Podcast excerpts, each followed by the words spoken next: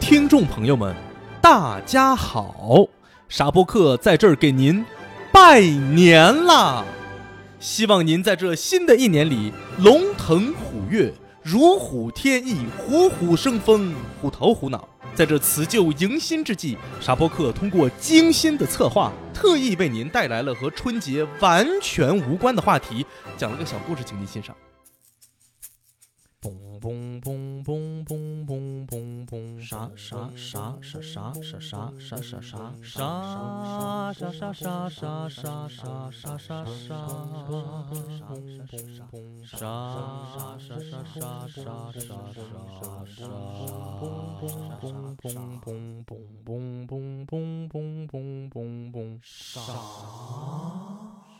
哎哈喽哈喽，大家好，啥播客竟然又来啦！哈哈，为啥说是竟然呢？嗯，因为啊，就连我也没有想到，咱们这个播客啊，断断续续的更新了一年多了，到了这个第二季的终结篇第二十集，我竟然还没有枯竭，竟然还能够挖出点内容来跟大家聊一聊，我可真是深不见底。大家好，我是你们无比热衷于自我欣赏的主播马里亚纳的大大海沟。哎，这个 节目一开始啊。咱们不得不稍微聊点我最近的这个状态。这期节目啊，本来是预计在去年十二月底发布的啊，最不济呢也会在今年的这个第一周上新吧。而且在去年的十二月三十号啊，这篇稿子就已经写了一万来字了，基本上已经接近收尾啊。那为啥一直拖到现在呢？哎，这是因为呢，我们这个多灾多难的三口之家呀，集体感染新冠了。不过大家不必担心，既然能够听到这期节目呢，就说明我们已经全员康复啊！这个神奇的经历呢，咱们一会儿呀，在节目的最后再和大家仔细的聊一聊。哎，经过这么一番折腾呢，本来想好的一些年终总结、新年展望啊，没有了时效性啊，再聊起来难免就有点寡淡呢。这就跟这个新年计划一样，是吧？新年的时候呢，它还是个计划；新年一过呢，就显得特别的滑稽。所以呢，咱们就不聊了。不过呢，咱们这个播客在订阅过千之际啊。终于收到了大量的听友来信，也向我问了一些有趣的问题。咱们在这期节目的末尾啊，我也会一一的为大家来解答。这是个很好的事情啊！不知道为啥我特别的喜欢回答问题啊，觉得可有意思了。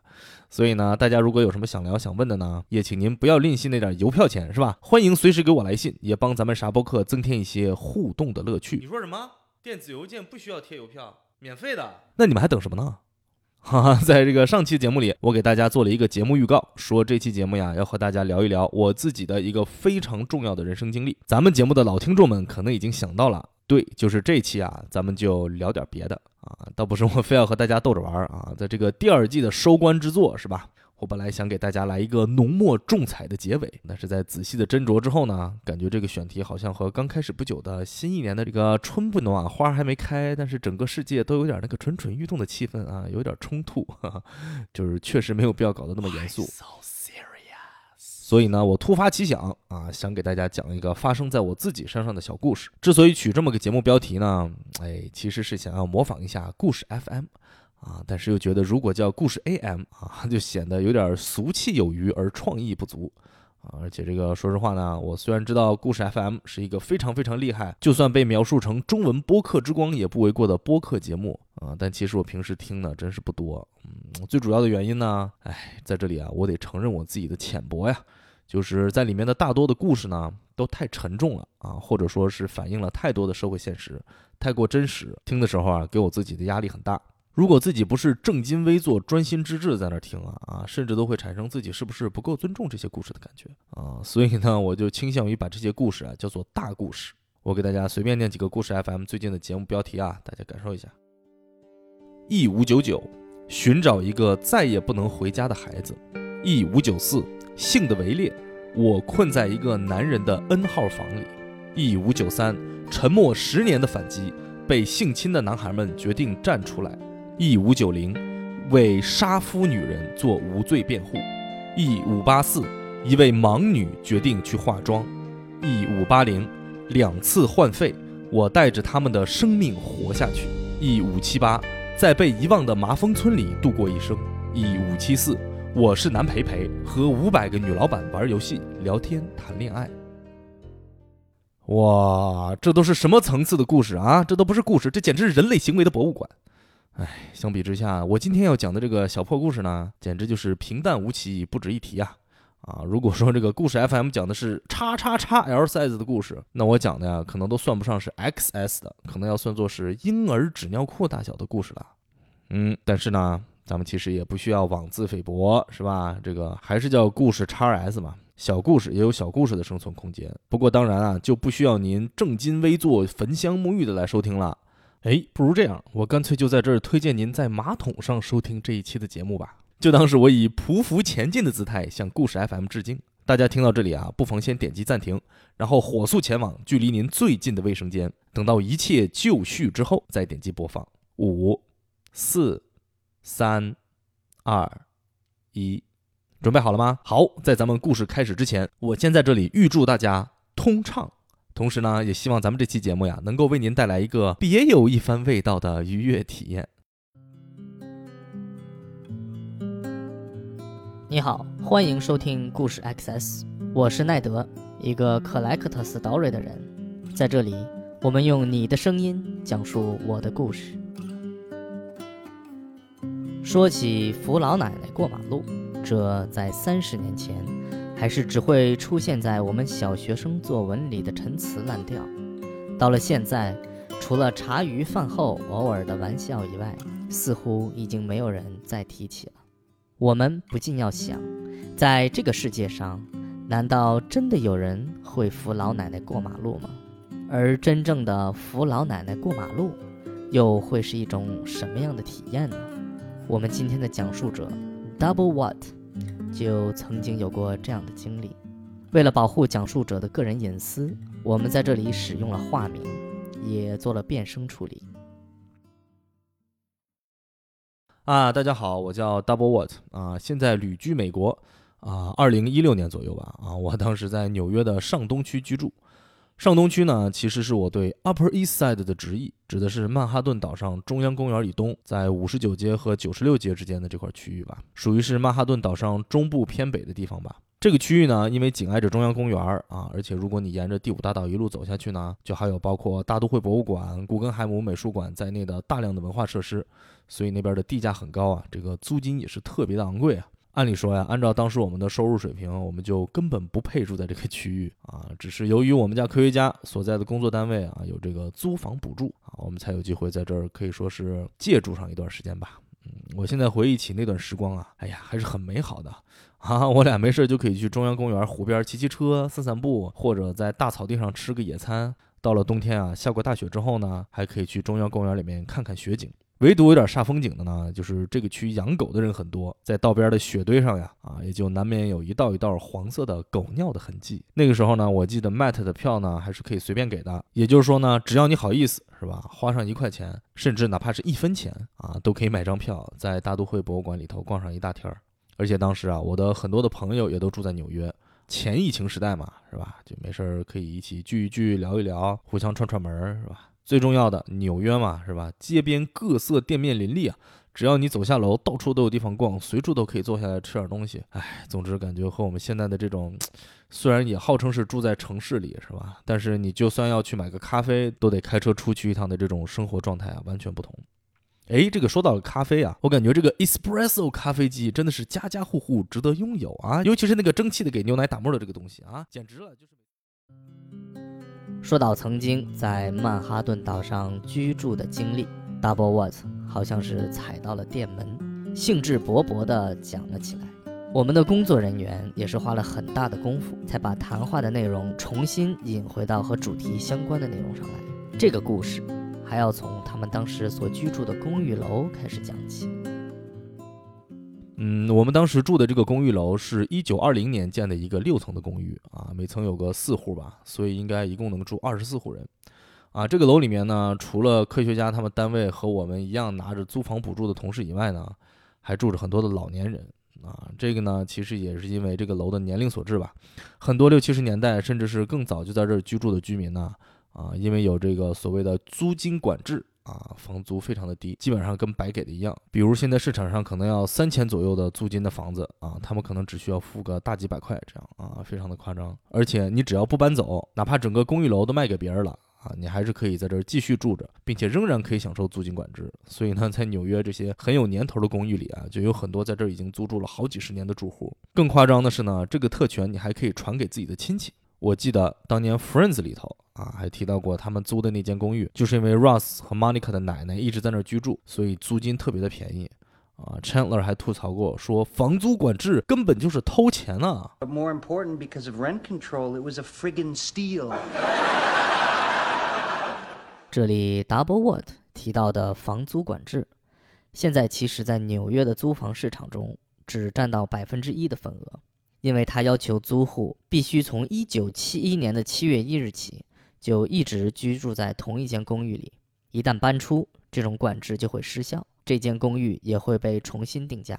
现在的纽约更加普遍的对房租控制的方法，rental stabilization，也就是房租稳固，和房租管制类似。它也是规定了每年房租增长的最高百分比，由此来防止房东漫天要价，而房东则可以从政府的税款项目中得到一部分的补偿。目前处于房租稳固措施下的公寓，约占纽约租房市场中的百分之五十。啊，对了，我们当时斜对门啊住的就是一个非常神秘的老太太，我从来就没见她出过门，但是我却知道她是个老太太，为什么呢？嗯，这里头还有一个诡异的故事啊，就是啊，那个时候我们才搬过去没多久啊，有那么几次呢，我们就听到门外的走廊里头有呲啦呲啦呲啦这样奇怪的声音，每隔个几秒钟一下，大概一般要持续个几分钟，啊，一开始没怎么注意，后来啊，听到的次数越来越多。尤其是有一次呢，我自己放假在家，下午的时候就开始呲啦呲啦呲啦的响了好长好长的时间，所以我就悄悄地跑到门口，透过这个门镜往外看，结果就看见一个驼背的老奶奶的背影。虽然当时是夏天，但是她仍然穿着深绿色的毛衣、长裙子，还戴了个毛线帽子。他背对着我站着呢，脚边上还放了一个空的那种买菜用的两个轮子的金属小推车。然后他就在他们家的门上一遍一遍地拿着一个透明胶带在粘着什么东西。啊，而我们听到的这个声音呢，就是他一遍遍撕透明胶带的声音，呲啦一条，啪啪啪贴两下，呲啦又一条。通过这个模模糊糊的门镜，再加上昏暗的走廊灯和这个旧旧的泛黄的墙皮啊，哎呀，这就显得特别的瘆人呐，看得我大夏天的直冒冷汗。后来我出门的时候，还特别留意了他家的门，看上去没有任何的变化，于是我就更不知道是怎么回事了。这件事儿呢，诡异到了什么程度？就是后来我有好几次啊，正要出门的时候，刚好就碰见他在那儿贴呢，是吧？结果我就执着再三，扭捏再四，啊，还是最终选择了在家里多待一会儿啊，等他贴完了我再出去。这倒不是为了尊重他的隐私，而是呢，我自己在那次以后啊，哎呀，已经脑补了太多的东西，是吧？你说我一出门，他听见背后有声音，突然一回头，我一看，发现啊，他的正面和背面一样，或者发现呢，他没有脸，或者发现他长得和我一模一样，是吧？那我还得转头回家换裤子，怪害臊的。哎，这个已经过了这么多年了，这个事儿啊，我现在想想还是越想越诡异啊！啊，后来我们还因为这件事情上下楼梯的时候呢，就会不由自主地看着他们家的门，然后就经常发现他的大门都没有锁上啊，有好几次都是半虚掩着的，随着风还会微微的晃动。而他门上头门镜的这个位置啊，就是个黑黑的洞啊。另外呢，除了他贴胶布的背影以外，我们在这个公寓里面啊住了两年多，一次都没有碰见过他。现在想想，我们甚至都不知道这个老太太是不是真的住在这儿。到了后来啊啊！哦，不是不是，这个事儿跟咱们今天的故事没有任何的关系。我就是突然想起来有这么个事情。那是一个不记得是哪一年冬天的周六，那本该是一个平静的早晨，而一阵突如其来的敲门声打破了这个本该是平静的早上的平静。哎，我说这破稿子谁写的？那天早上其实我们在做什么呢？我现在已经记不清了啊，但是记得是个冬天，因为家里头特别的热。对那个房子的问题呢，就是暖气太足，是那种前现代社会铸铁材质的，恨不得有胳膊那么粗的那种暖气片，散起热来啊，可以说是拼尽全力，毫不留情。冬天最冷的时候呢，房间里的温度啊，有的时候会接近三十度，有好几次我都想开空调，但是一想，哎，好像直接开窗户就行了。我现在能够确切的记得的呢，是当时我们好像正在那满头大汗的打扫卫生呢，突然呢就听见有人敲门。我在美国也住了十几年了啊，直到现在都很少碰到陌生人敲门的情况，所以当时我俩还真是有点莫名其妙。敲门的声音啊不响啊，但是一直持续了很长的时间。我趴在门镜上一看，发现是一个老奶奶啊，我第一反应是大吃一惊，怎么我们整天扒门缝偷看人家贴门的事情破案了吗？不过再仔细一看啊，就会发现啊，这位从身形和穿着上和贴门的那位都完全不同啊。我们一打开门，老人家单刀直入，自我介绍一上来就先报年龄，给你最直接的震撼。只听他说：“啊，你们好呀，我住在你们楼上，我今年已经九十四岁了。”啊，我不知道大家平常有没有这样的经历，就是一个九十多岁的陌生的老奶奶突然出现在你的面前来和你说话。总之呢，这对于当时的我来讲是一个全新的体验 啊，搞得我俩一时半会儿不知道应该作何反应。而且老奶奶身材矮小，说话声音也很微弱啊，也不愿意进屋。总之呢，我俩在那个狭小的门口啊，和她聊了个半天，才知道是怎么回事儿。这位老奶奶呢，她也一直没有报自己的名字啊，所以我也就只好一直叫她老奶奶。啊，他老人家呀，虽然已经九十四岁高龄，但是多年以来啊，一直是自己一个人住，平时的生活起居都要靠养老院的社工来照顾。啊，前一段时间他的身体不太舒服啊，搬去养老院住了一段时间，但是因为花销啊实在太过昂贵啊，所以呢，身体一有好转啊，就赶紧搬回来住。结果昨天刚刚搬回来，今天的社工就没有来，所以呢，他想让我陪他一起去附近的养老院问问看啊。末了呢，还说，哎呀，我从楼上挨个敲门下来啊。你们是唯一一户给我开门的呀，可麻烦你们一定要帮我这个忙啊！没有护工的帮忙，我今天都没有饭吃啊！哎，没办法，四有青年了这么多年，是吧？一时间我忍不住的气血上涌，脑子里面涌现出了许多英雄的形象，尤其是想到了十几年前。老罗语录里面讲到犬儒主义的时候啊，如今带货还债的失意青年企业家，在他还是一名普通的人民教师的三十二岁的档口，面对着一张张对知识充满渴望的小脸儿，他激动地说道：“说扶摔倒的老太太这种事情，你就是得硬着头皮上，犬儒的不行。比如说我开个车走在马路上，如果马路边上有个老太太求救，正常的人会怎么样？停车把这老太太送到医院去。正常人本来都应该这么做，或都会这么做的。”送到医院去以后的结果是，这个老太太家属来了，硬说是我把她撞倒了，然后敲了我一笔钱走了。这种报道大家看过吧？出了这种事儿以后，一个普通人会怎么样？下次开车走在马路边，有个老太太求救，他会怎么样？想了想，绕个弯开走了，是吧？不救这个老太太。如果是我会怎么样？我会停下来看看是不是上次的老太太。如果是，我就给她一个耳光；如果不是呢，我再把她拉到医院去。你做正确的事不是为了他们做的，是为了你认为是正确的原则去做的，听懂了吧？我停下来救这个老太太，不是我对这老太太有什么感情，我是意识到这样子不救是不对的，因此我停下来了，听懂了吗？希望你能坚强一点，是吧？虽然把这件事答应了下来，但是让 Double What。没有料到的是，听起来似乎是普普通通的一趟短途旅程，却远远没有那么简单。哎呀，我现在回想起这件事情啊，脑子里头浮现出来的第一个印象，嗯，就是一只苍老的手。如果让我仔细回想的话呢，印象更深的其实是这只手握在手里面的触觉啊，那是一种既让你感觉很硬，又感到很软的一种矛盾的感受。硬是因为这个手很瘦很小啊，有一种骨节分明的触感；软是因为你从它上面感受不到什么力气。我们当时住的那栋楼啊，啊，刚刚咱们也提到了，有个小一百年的历史啊，楼里头没有电梯，而楼梯呢，虽然经过很多次的翻修啊，但还是非常的破旧。尤其是这个大理石材质的台阶表面，中间的部分已经被每天上上下下的形形色色的大脚丫子们穿的各式各样的大鞋底子给磨得光可见人呐！啊，如果再赶上下雨下雪，就连我一个不小心也得滑倒。而且这个楼的维护团队也很有意思，他呀不会一口气儿把所有磨损的阶梯全换掉，而是会隔三差五的啊挑几个损坏最严重的、实在让人看不下去的台阶儿，啊拆掉换一个新的。而刚换过的台阶呢，棱角分明啊，就好像是一个刚毕业的大学生，还没有经受过社会的毒打，一看就特别的有精神，哈。但是这样呢，就使得每一节台阶的高度啊，都多多少少的有一点点的不同。我们学建筑的，上学的时候学过，说楼梯这个东西啊，要求其实非常的精准。如果呀，突然有一节台阶的高度和别的差上个零点五到一公分，大部分的人走过都会摔倒。所以这个楼梯啊，现在还没有出现过重大的滚落事故，嗯，也算是个奇迹。在这样的楼梯上呢，要搀扶一个九十多岁的老奶奶下个三层楼，哎，我显然是高估了我自己的体力啊。老奶奶因为年迈，再加上长时间的不出门活动呢。腿脚非常的没有力气啊！我基本上是一直站在他的侧面，右手紧紧握住他的手啊，左手托在他的手肘底下，把他使劲的往上拖，而他呢，则是用另一只手啊抓住楼梯的扶手，然后慢慢的像下游泳池之前试水温似的，先探下一只脚，等确定站稳了以后呢，再慢慢放下另一只脚。喘两口气儿，再如此循环。每下个半层楼啊，到了这个平台上啊，老奶奶都需要休息一下，我呢也可以活动活动下手腕。更何况呢，在这个之间呢，我们还要时不时的停下来，给路过的人让个地方。啊，总之呢，整个过程啊极为缓慢，三层楼走下来大概用了二十分钟吧。啊，老奶奶不知道啊，我反正是已经出了一身的汗了，累倒还是其次，主要是提心吊胆啊，精神一直紧绷着，就感觉啊，就有点像在跑步机上看了个恐怖片的那么个意思。终于出了大门啊，直接就上了街道。大家可能对纽约的街道不太熟悉啊，大部分的纽约街道呢是十分狭窄的。对了，在这里我给大家推荐一个我个人非常喜欢的播客节目啊，名字有点奇怪，它叫做啥播客，非常的有趣，欢迎大家去听。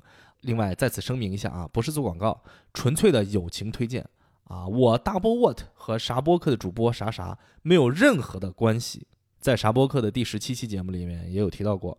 纽约的人行道呢，一般就只有十五英尺，也就是四点五米左右吧。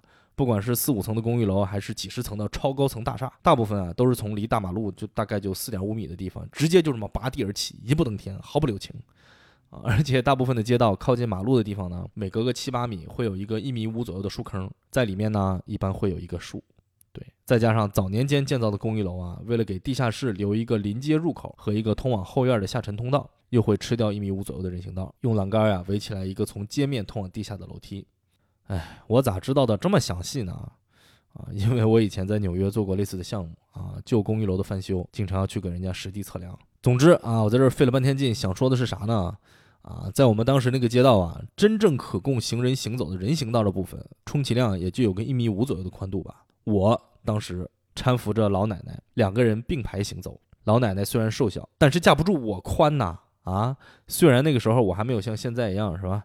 这个 自从疫情开始到现在，我就没怎么出过门，一直致力于闭门养膘啊，成绩斐然，已经于二零二一年四月二十八日下午五点半，成功的挤进了肥胖人群的队伍啊。但是就算在当年，不管怎么说呀，毕竟也是个大小伙子，是吧？啊，年龄不太对了，听着有点矫情，那就叫大中年伙子吧。老奶奶就算只有半个人宽啊，我把棉袄一穿，至少得算一个半啊。我们就这么一比三的在路上横行。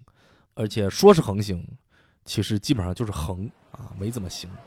纽约国际化大都市，人口密度大，行人速度高，随便一条大街的人行道上，大中午的都恨不得要以五迈的速度川流不息。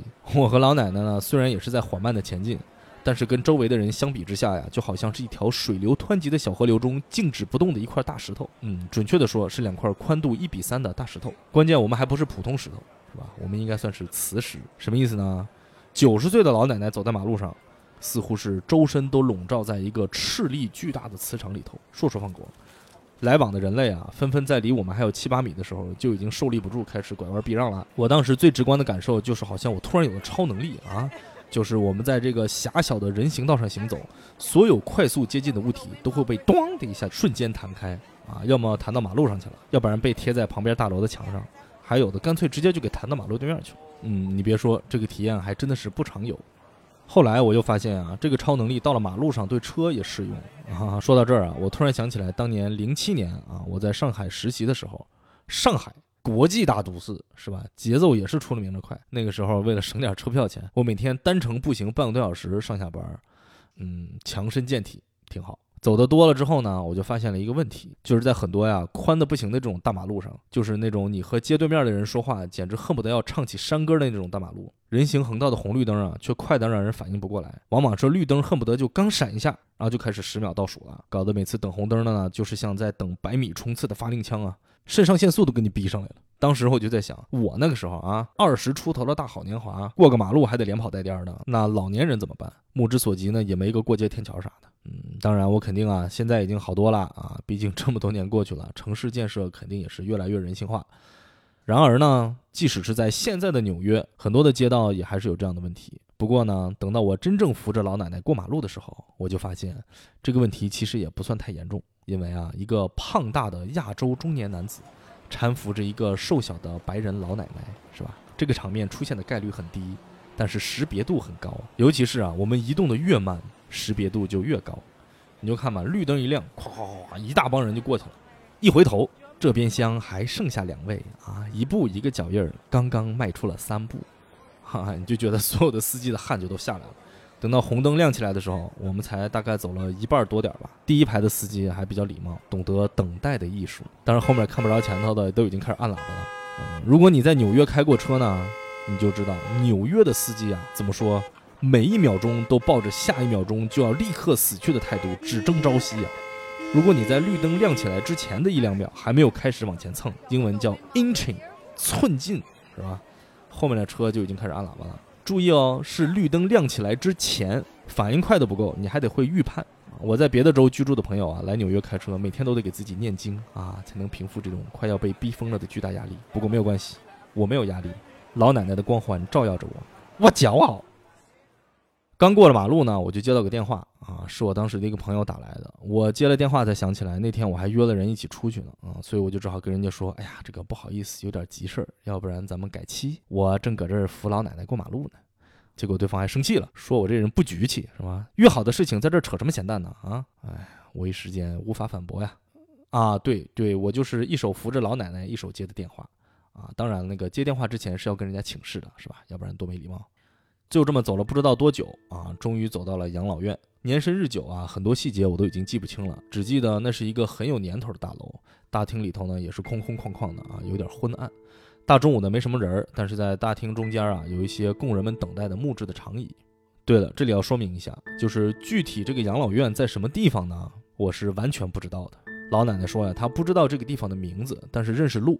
所以呢，我也就没多想，就跟着去了。现在呀，凭我当时的记忆，在谷歌地图上找，我也并没有找到这么一家养老院。所以啊，也有这么一种可能，就是所有的这一切，它可能都没有发生过，都是我在我自己的脑子里面臆想出来的，也说不定。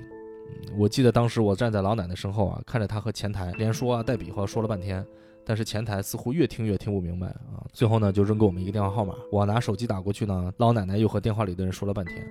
哎，说实话，老奶奶的听力啊已经不是很好，而且她说话的声音又特别的微弱，所以其实呢，我完全不知道这通电话呀是否真正的起到了效果，到底有没有真的帮助她解决了问题？因为电话的另一头啊需要很多个人信息来进行身份核对，所以呢，我还真不好帮她说啊，感觉好像是在打探人家个人隐私似的。但是等到老奶奶最后把手机递还给我的时候呢，她就只是说啊，应该都解决了，咱们回家吧。哎，这个时候我就感到呀。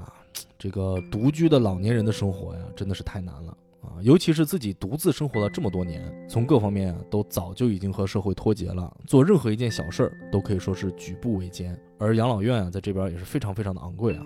我们现在在麻省居住的房子啊，之前的房主就是一个九十二岁的独居老人，因为儿女都在意大利，而他呢，逐渐的也开始没有办法自己照顾自己，需要去养老院了，这才把房子给卖掉。我们听说啊，他当时的养老院的花销要一万多美金一个月，而且这还是在麻省，在纽约肯定就更加昂贵了，肯定不是仍然租住在房租管制的公寓里面的这位老奶奶能够承担得了的。而且呢，即使是九十多岁的老年人，他们仍然还是有着很强的自尊心，在寻求别人，尤其是像我一样这种陌生人的帮助的时候呢，其实他们有很大的心理压力，可能只有在万不得已的时候才会做出这样的决定吧。后来我们终于回到了楼里。路过我们家门口的时候呢，科学家听见我们上楼的声音，出来迎接。老奶奶就跟他说：“说你的丈夫，husband，是吧？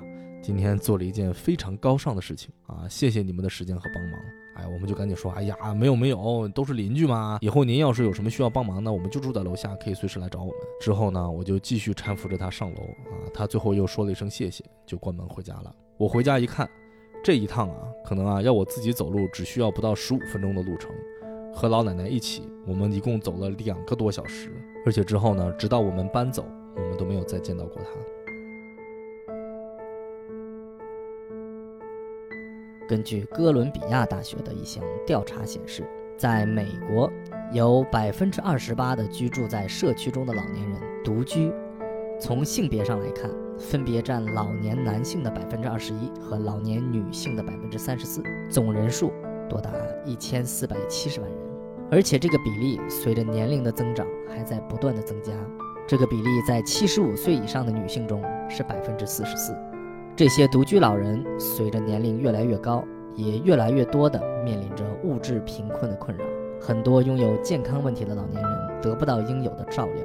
除此之外，七十五岁以上的老年人有百分之六十都还经受着因为缺乏社交生活而带来的心理的孤独。但是。尽管存在以上这些问题，仍然有百分之九十的独居老人表达了保持独立的愿望。他们害怕过度依赖别人，尽管感到孤单，但还是坚定地选择了自立。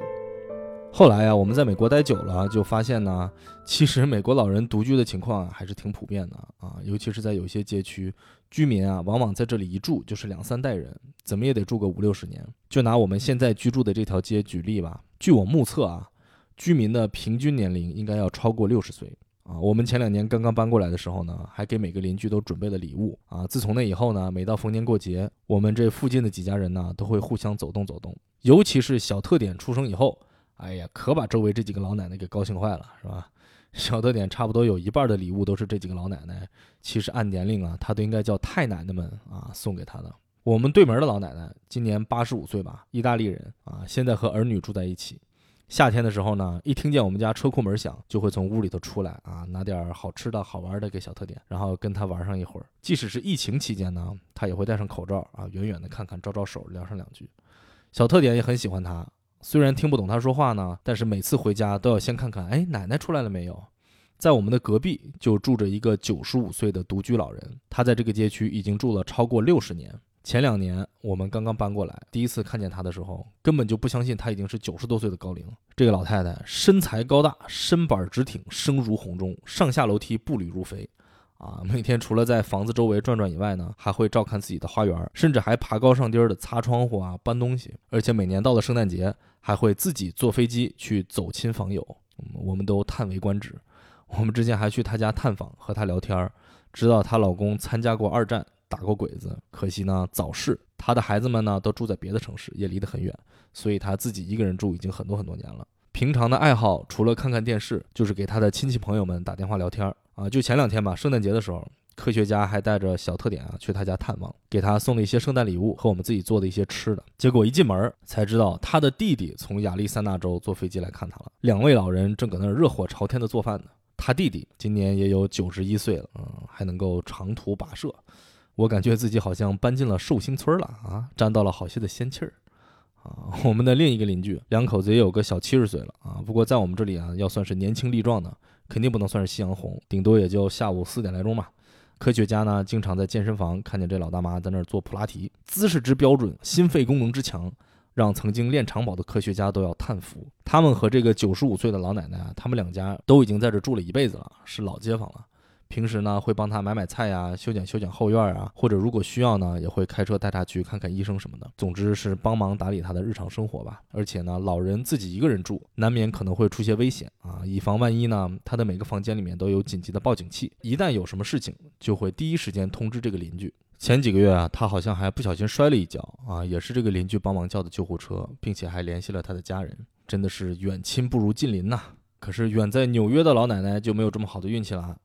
自己常年租住的公寓呢，早就被房产公司卖了再卖啊！自己的邻居呢，早就也都全部搬走了。整栋楼里面啊，可以说早就没有认识的人了。哎，这才是真正的孤岛啊！碰巧，Double What 作为一个建筑师，曾经参与过纽约的一些老年公寓的设计。他也和我们提到了一些在住宅设计方面，针对独居的老年用户，都有些什么需要考量的内容。哎呀，我在后来啊，一七年左右吧，啊，接触到了一些老年公寓的设计。这种老年公寓呢，还和养老院不太一样啊，是所谓的 assisted living facilities。它是由一些啊小型的非盈利机构设立，啊，为居住在公寓里的老年人啊提供一些简单的，比如说房间清扫啊这一类的服务和一些基础的医疗帮助吧。居住在这里的老年人啊，他们的生活主要还是要靠自理，但是相对呢，费用会降低很多。这种类型的公寓设计啊，仅仅是室内装修和材料选择上就有很多门道啊，可以使得老年人呢，尤其是独居的老年人，可以生活的更安全啊，更舒服一点。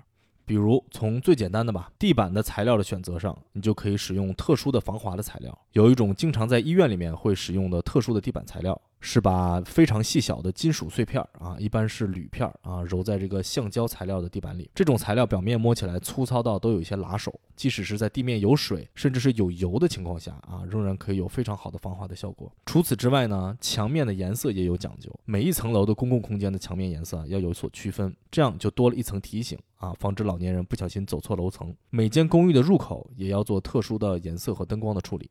再加上设计感比较强的很大的门牌号，让房间之间呀也要有一些区分。整个住宅楼的所有的公共空间和私人空间，在设计的时候都要考虑到轮椅使用者的方便，比如说走廊要加宽，要至少可以同时通过两个自动轮椅。所有的门窗把手都一定要在一定的高度以内，而且一定要使用那种带扳手的门把手，并且加装特殊的硬件设施啊，使得开门开窗不需要用到太多的力气。最严格的是卫生间，需要装上各种扶手，淋浴的开关和喷头的位置也有特殊的要求。除此之外呢，还有很多细枝末节的东西，比如说房间里的灯光一定要充足，但又要避免过多的阳光直射。灯具的选择上啊，也要注意选择有运动传感器的这种特殊的灯具，让老年人晚上起夜的时候呢，能够有充足的照明。再加上炉灶要有动态监测的功能，如果长时间没有人在厨房活动，就要自动关闭，以防止火灾。总之，等等等等吧，啊，有非常非常多的细致入微的设计规范。前一段时间啊，我还听了个讲座，据说现在 MIT 正在研究一种特殊的为老年人设计的安全摄像头。为了保障老年人的隐私呢，这种摄像头是不会录取任何的视频信息的，但是呢，它会通过 AI 的算法，实时监控室内是否有危险的状况，以及老年人是否需要紧急的帮助。如果发现有异常的情况，就会立刻发出报警信号，通知公寓的工作人员。嗯，我感觉这个还是挺不错的啊，希望他们最终的产品能够靠谱。然而，故事到了这里还并没有结束。Double What 没有想到的是，在许多年后，这件事又有了新的展开。嗯，大概是前年夏天吧。啊，我突然收到了一封来自纽约的律师函。啊，我当时还以为是广告呢，差点给扔了。结果仔细一看，是某某律师事务所发来的遗产继承的通知。说实话，我们完全不知道这位老奶奶她是通过了什么渠道找到了我们的身份信息和联系方式，并且竟然还将她的毕生的积蓄啊，一共是三千四百五十六万七千八百九十美元，全部都留给了我们。倒不是说说咱们多么贪图别人的财产，哈哈。但是既然这是老人家的临终的一份心意，我们不要啊，也不太合适。结果谁能想到啊，我到了纽约，却无论如何都找不到这家律师事务所了。信上的地址呢，都已经变成了一家 ATNT 的门面店，电话也永远都是打到自动打录机。我有理由怀疑这笔钱已经被这家事务所用极其恶劣的手段侵吞，那可是我通过我劳动换来的合法所得。是不是？就算捐了也是我的自由，怎么能够轮到你来抢走呢？这是一种赤裸裸的偷盗行为，是光天化日、朗朗乾坤之中明目张胆的抢劫。这几年我几乎花光了所有的积蓄，没日没夜的游走在纽约的街头，甚至花了重金还雇了私家的侦探。我一定要找到这家律师事务所，夺回原本就属于我的东西。你们看着吧，我一定会成功的。我我当然也找过美国的主流媒体去曝光这件事情，但是没有人相信我说的话，是吧？所以我呢也要趁着上咱们这个节目的机会，向这家事务所宣战，也向这个世界宣战。无论付出什么代价，我都会找到你们。你们等着吧！竟然敢私自侵吞别人的合法财产，我跟你们没完！我就不信了，不就纽约吗？我挖地三尺，我不行就五尺，我十尺。据 Double Watt 的妻子三忒斯特透露，所谓的遗产继承。根本就是子虚乌有，是 Double What 自己在脑中臆想出来的。而在去年年底，Double What 也已经被确诊为患有妄想型精神分裂症，而治疗工作也已经在进展当中。甚至连 Double What 向我台记者出示的当做是证据的律师函，也只是一张来自 AT&T 的电话账单。在这里，我们希望 Double What 能够尽早战胜病魔，同时也要告诫大家，助人为乐，要以乐当先。不能有所图，更不能被利益冲昏了头脑，否则不免将坠入无尽的深渊。感谢大家收听这一期的法治进行，呃，那个故事 XS，咱们下期再见。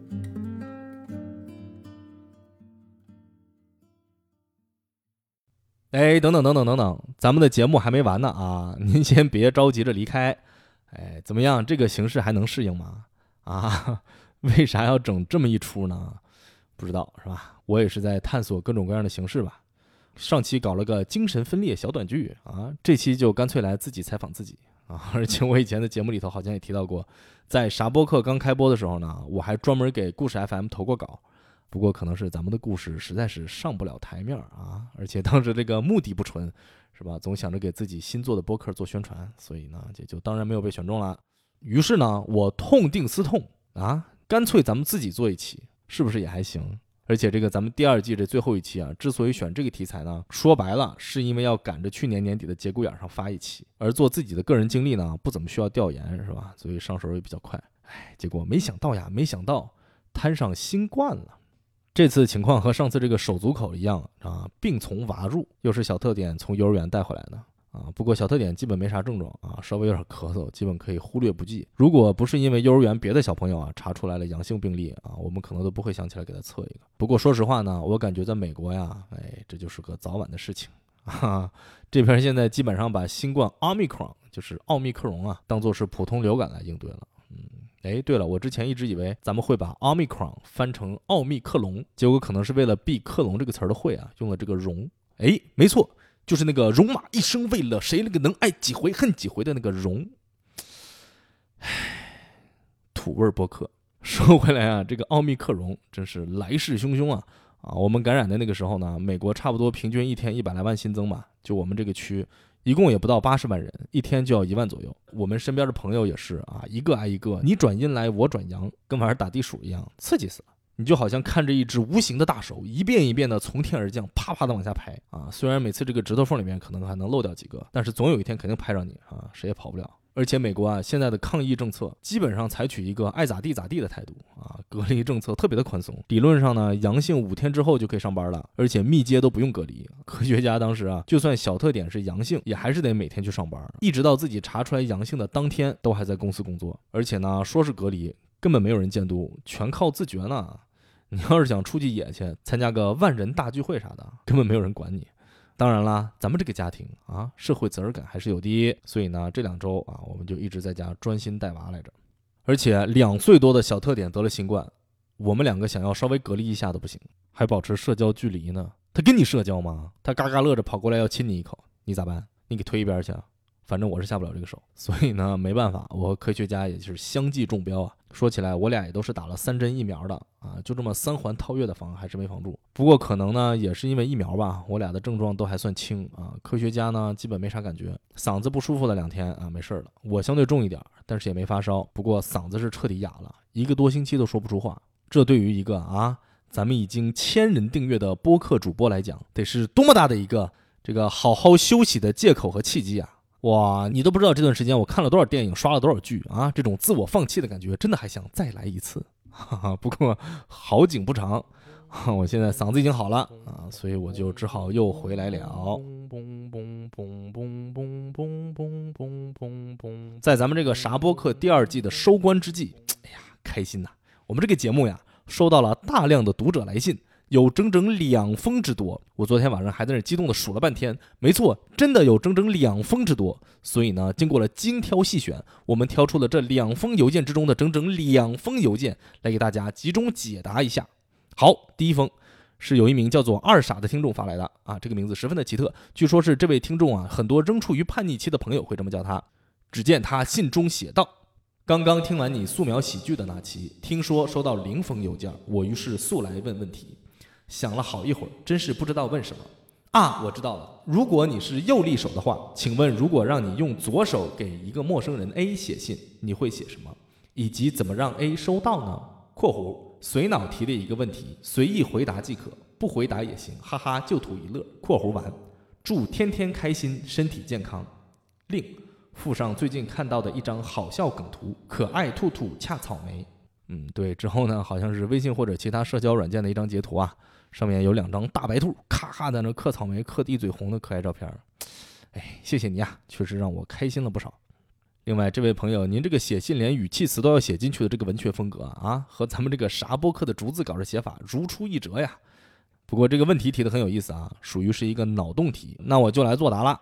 如果让我给陌生人 A 写信，我可能会写出以下的文字：陌生人 A，你好。这里的 A 是您的名字，并不是一个语气词，否则会显得有点不够尊重。不过因为您正在阅读这封信，所以呢，我这里的解释可能是有点多余。A，如果您收到了这封信，那么这一定说明我们有缘。你想想，以这地球之大，生命之重，这还并不是一个小小的缘分，这是一个巨缘。既然如此，那么它就值得我用我的一切来珍惜。A，如果您将这封信和这封信所附带的密码卡片上的正确密码一并寄往啥播客节目组，那么您将会收到我本人这三十多年来通过成长、奋斗、流鲜血、出年汗而换来的全部合法所得。A，希望您能善用这笔财产，吃顿好的，也祝您开心。此致敬礼，署名莎莎。然后呢，这个时候就用到左手了。我会用左手歪歪扭扭的在一张卡片上写下一串难以辨别的字符，作为这个密码啊。至于怎么让他收到呢？这个问题问得好。我会把这封信和这张密码卡片一起放进碎纸机，然后再把这些碎屑分别装在五十乘五十，一共两千五百个信封里面，随机的丢在世界各地五十个城市中的五十个垃圾桶里。这样的话呢，如果真的能有人把它们全部收集起来，并且拼好，而且还能认出来我专门用左手写的密码的话，这份缘分他肯定能够值得我以身相托付。你说是不？好，哈哈，这个问题就回答到这里。感谢您的来信，也希望您继续坚持不懈地收听我们的节目啊。好，咱们现在来看下一封邮件。这位听众的名字呢，叫做一个普通听众。哎，您过谦了。这封来信中写道：“主播好，我是啥播客在小宇宙上的听众一枚，听了第十九期素描喜剧，喜剧他该怎么素描后入坑，非常感谢主播啥啥君的制作和分享。听过的这几期听感一流，聆听快乐。”新年将到，啥播客也一岁，先祝啥播客一周岁生日快乐！祝主播新的一年创造力满满，灵感不断。本来打算听完所有的节目再提问，不然提出一些蠢问题实在不好意思。但期末时间紧张，再不提问，担心提问时间也过了。所以如果问题有冒犯或者往期已经解决的话，还请主播海涵呐。主播介绍里说自己热爱单口喜剧和传统曲艺。单口喜剧的元素和风格能够在目前听到的播客节目里面鲜明地感受到，但好像传统曲艺方面聊的不多。不知道主播以后会有计划聊聊传统曲艺和当下的单口喜剧吗？或单纯分享下自己喜欢的传统曲艺（括弧此处应该有曲艺杂谈的 BGM），哈哈（括弧完）。如果可以的话，真的非常期待。认真打磨的喜剧作品似乎和建筑一样，再看似不经意的细节背后也有结构的设计。不知道主播作为建筑师和创作者，有没有在做播客时感受到两种身份带来的一些灵感呢？或者一个身份对另一个身份有什么有趣的影响吗？最后祝您二零二二快乐，并且仍然期待以后的更新或者其他作品。好，首先呢，哎呀，这位听众你真的是太客气了，您肯花时间向我提问，我已经受宠若惊，是吧？真的不用担心问题是否有冒犯。这里也跟大家说一下啊，没事儿，随便聊，大不了呢，咱们就不播出。哎，这个好，我们现在来正经的回答人家的问题啊。先说说传统曲艺方面吧，啊，咱先把这个最基本的要求给落实了，是吧？背景音乐先要保障。说是喜欢传统曲艺，我真正听的比较多的呢，其实也就只是相声和评书。尤其是德云社刚起飞那几年吧，啊，几乎是把当时能够找到的各种各样的对口啊、单口以及一些单口相关的评书啊，全都听了个遍啊。而且我有的时候特别容易钻牛角尖啊，很多喜欢的段落呀，总是一遍一遍、一遍遍的听啊，甚至都快能够背下来了。在我的节目里面呢，我确实提到的单口喜剧的内容和引用啊比较多。我觉得一方面啊，是因为咱们节目选题的原因吧。啊，这个另一方面呢，也是因为近几年啊，我对咱们传统曲艺的关注相对较少。但其实我自己觉得啊，在我的节目的制作当中，用到的呢，更多的是传统曲艺，尤其是单口相声里面组织包袱的形式。因为单口喜剧啊，它是一种舶来品，特别注重讲究自我表达。你必须要有啊特别强烈和突出的观点输出才会好看。但是我在啥播客创作的早期啊，就决定还是要少做自我表达的内容，而更多的呢，要向讲故事、说事情的这个形式上去发展。这个嘛，一部分呢是为了避免挨骂啊，你也知道是吧？咱们现在这个网络环境啊。哈，虽然不知道自己到底能不能红得起来，但是你看着这满天的乌云，带把伞总是没错的啊。但其实呢，你要真正的深挖下去，最重要的呢，是我自知才疏学浅，对自己的观点没有自信，不觉得他们多么值得拿来和大家分享。我又不是梁道长，是吧？看的书多到能做一千零一夜，我估计最多也就做个半宿，是吧？还是个小半宿。所以呢，我还是踏踏实实的做调研、讲故事得了。那既然说到讲故事，那就要说到怎么把一个故事拿嘴讲得生动有趣。我觉得呀、在我的认知范围内，真的就没有什么艺术形式比评书和单口相声在这方面的研究啊更透彻的了。那至于为什么不聊聊传统曲艺和现在国内正在蓬勃发展的单口喜剧呢？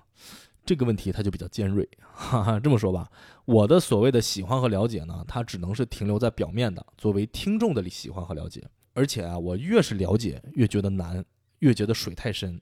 尤其是舞台表演这个东西，你真的不能纸上谈兵，必须得在台上见真章。更何况呢，这两个领域啊，内行太多，也的确轮不到我来说话。故事 FM，哎，怎么又提到这个节目是吧？故事 FM 就请过阎鹤祥啊，播客大台津津乐道，来自咱们的曲艺之乡啊，也有很多关于相声和曲艺的讨论，大家感兴趣呢，都可以去听一听。单口喜剧就更别提了啊。现在播客的恨不得有半壁江山都是搞单口的人搞起来的，单立人儿、效果、喜剧联合国都有大量制作精美的节目啊，来自四面八方的单口喜剧演员整天搁在一块儿海聊，我再说什么都有点多余，我就还是在我这个小角落里头乖乖的说一点偏门的东西啊，我看就挺好。要说到推荐啊，嗯，我觉得郭老师啊，早年间零几年那会儿吧，那些单口就特别特别好啊，值得一听。比如说有真骨三燕啊、白宗卫坠楼、蒋新歌重会珍珠山等等等等这些节目吧，结构特别完整，梗也非常精彩啊，适合入坑。一不小心呢说的有点多，好，下一个问题关于建筑，哎呀，这又是直击灵魂。一个普通听众，你挺敏锐啊。说实话，我忝列一个建筑行业从业者啊，其实对建筑的了解呢，怎么说，就是技术的层面相对还多一点，精神层面呢就比较少。总之啊，属于那种是埋头干活、缺乏思考的类型。常年的建筑生涯，可能唯一带给我的训练呢，就是把我变得特别的龟毛啊，总觉得一件事情啊，再怎么做也不可能做到最好，永远都可以再提升。所以这不才好几个月才更新一期节目吗？怎么样？这个拖更的借口还算崇高吗？不过我之前的节目啊，在主题上还是有很多都和我这个建筑背景有关系的。比如说呢，比较近的有最近讲脚手架的那期，以及之前讲的小废墟、运河乃至是监狱，都和我这些年做建筑的经历有关啊。以后这类节目呀，可能还会陆续有来，所以还要请大家继续关注啦。嗯，好，希望我的回答您还能够满意，也感谢您的来信，同时呢，也祝您新年快乐。啊，当然，咱们这期节目希望能够准时在春节前播出吧。好，回答完了大家的问题啊，咱们最后再多说两句。哈哈，这一期呢是啥播客正片的第二十期节目，也是第二季的最后一期。这一年多做播客的时间里啊，我自己感到收获很多啊，也通过播客呢认识了一些朋友。我也要感谢小宇宙这个平台，如果不是获得了好几次首页推荐的机会啊。就我这么一个孤军奋战的节目啊，可能根本就走不到今天。在这一季收官之后呢，我会稍作休息，好好的思考一下如何解决咱们这个节目目前面临的最大问题，也就是产能的问题。第一季的时候啊，虽然熬夜，虽然掉头发，但是我还是能够做到稳定的两周一更新。这个啊，当然还是要感谢啊，当时帮忙照顾小特点的我的岳父岳母。他们回国以后呢，我这个节目呀，一期比一期更的慢，更新的间隔都快要变成斐波那契数列了。咱们争取吧，争取在第三季，不管是从策划上来做改变，还是从生活的安排上来努力吧。啊，咱们争取让节目能够恢复到一个相对比较稳定的更新频率吧。希望大家静候我的好消息。哎，谁能想到啥播客这么一个半正经不正经的节目，也能有了上千的订阅？哎，真是要感谢大家对我的偏爱呀！当然也要感谢科学家对我的包容和支持。挺多人问我，当初为什么要做播客呢？我其实也不太知道。不过呀，如果到了五十年之后，咱们这一千多听众里面，哪怕只有那么一两个人还记得这个节目，还能够和他们的后辈儿孙说：“哎，你知道吗？很多年前我听到过一个播客呀，哎，有点意思啊。”那我就觉得我这事儿干得挺值，哈，千分之一，千分之二。希望这个概率还不算太奢求吧。不过年深日久呢，难免记忆退化。